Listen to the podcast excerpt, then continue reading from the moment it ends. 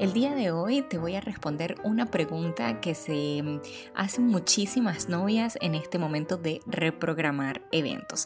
Pero antes quiero invitarte a salasadriana.com donde encontrarás todos los artículos, todos los episodios relacionados con esto y de muchas otras temáticas y todos mis servicios online. Así que te espero por allá.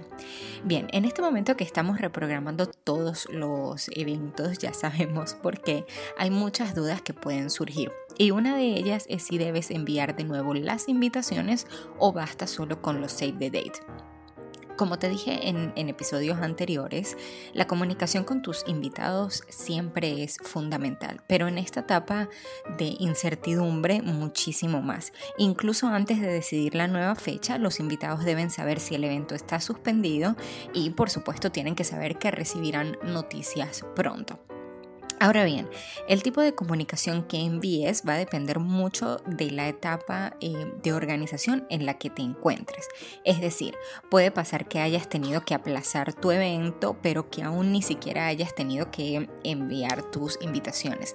Es decir, antes de suspender el evento no habías enviado las invitaciones ya que recuerda que las invitaciones se envían unos dos o tres meses antes del de, eh, día de la boda. Si este es tu caso, yo obviamente te recomendaría volver a enviar eh, una comunicación actualizada, es decir, el save the date, y en el momento correspondiente, de acuerdo a la nueva fecha de la boda, enviar las invitaciones como, como si fuera la fecha original. Ahora bien, si en tu caso, em, al momento de suspender el evento, ya habías enviado las invitaciones de boda, yo te recomendaría enviar solamente una comunicación actualizada y eh, solicitando de nuevo la confirmación de asistencia. Es decir, enviamos un nuevo save the date, pero en este caso eh, lo hacemos con confirmación de asistencia.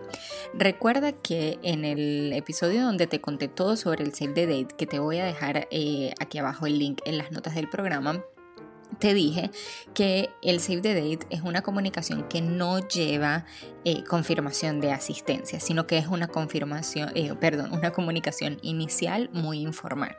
En este caso, como ya enviamos las invitaciones, no las vamos a reenviar, solamente comunicaremos a los invitados la nueva fecha, pero pediremos una confirmación de asistencia para esta nueva fecha, por supuesto. Así que em, este sería, como decir, el caso de que tú ya hayas enviado las invitaciones, eh, sea físicas o digitales, eso es independiente.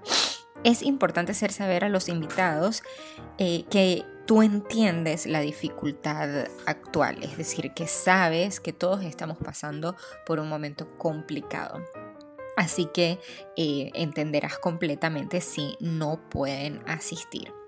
Y también, eh, esto es algo que a mí me gusta aclarar porque todavía no se han eh, medido las repercusiones económicas que puede tener este momento de crisis en no solamente nosotros, sino nuestros invitados. Así que creo que es importante aclarar de una manera muy sutil que em, su presencia va a ser el mejor regalo para la pareja y que por tanto no, no se pretende nada más. Si por otro lado la decisión de la pareja ha sido cancelar definitivamente su, su, boda, mi recomendación es enviar una comunicación un poco más larga, un poco más sentida a los invitados. Primero agradeciendo em, la disposición de asistir y el apoyo, por supuesto, en todo el proceso. Ojo, no te estoy diciendo que estás obligada a dar explicaciones o a rendir cuenta de por qué la boda ha sido cancelada. Simplemente digo que es una buena idea agradecer a los invitados la disposición de asistir en caso de que ya te hubieran eh, confirmado o independientemente, en cualquier caso, muchísimas gracias por la disposición de asistir, por su acompañamiento en este proceso pero lamentablemente hemos decidido cancelar nuestra boda o simplemente celebrarla en otro momento. Les estaremos avisando o cualquier comunicación que para ustedes sea coherente eh, diciendo que no, no va a dar continuidad este evento del que ya habían recibido comunicaciones. Eh, te repito nuevamente, no es que tengas que explicar las razones por las cuales llegaron a una eh, decisión, digamos, tan radical o los motivos que ustedes decidieron.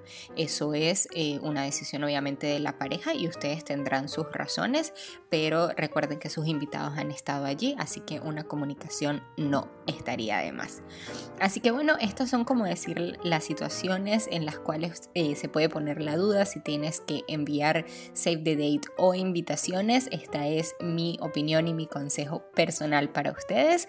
Em, bueno, cada vez nos acercamos más a que a poder celebrar todas estas bodas que habían quedado en stand-by, así que espero que eh, ya estés organizando la tuya, que estés muy emocionada, que tengas tu tablero de Pinterest listo y todas las cosas de las que hemos estado hablando que puedes ir haciendo en casa. Si necesitas una ayudadita con este mm, con este nuevo momento de vamos a comenzar otra vez a organizar, recuerda que tienes mis asesorías online en salasadriana.com.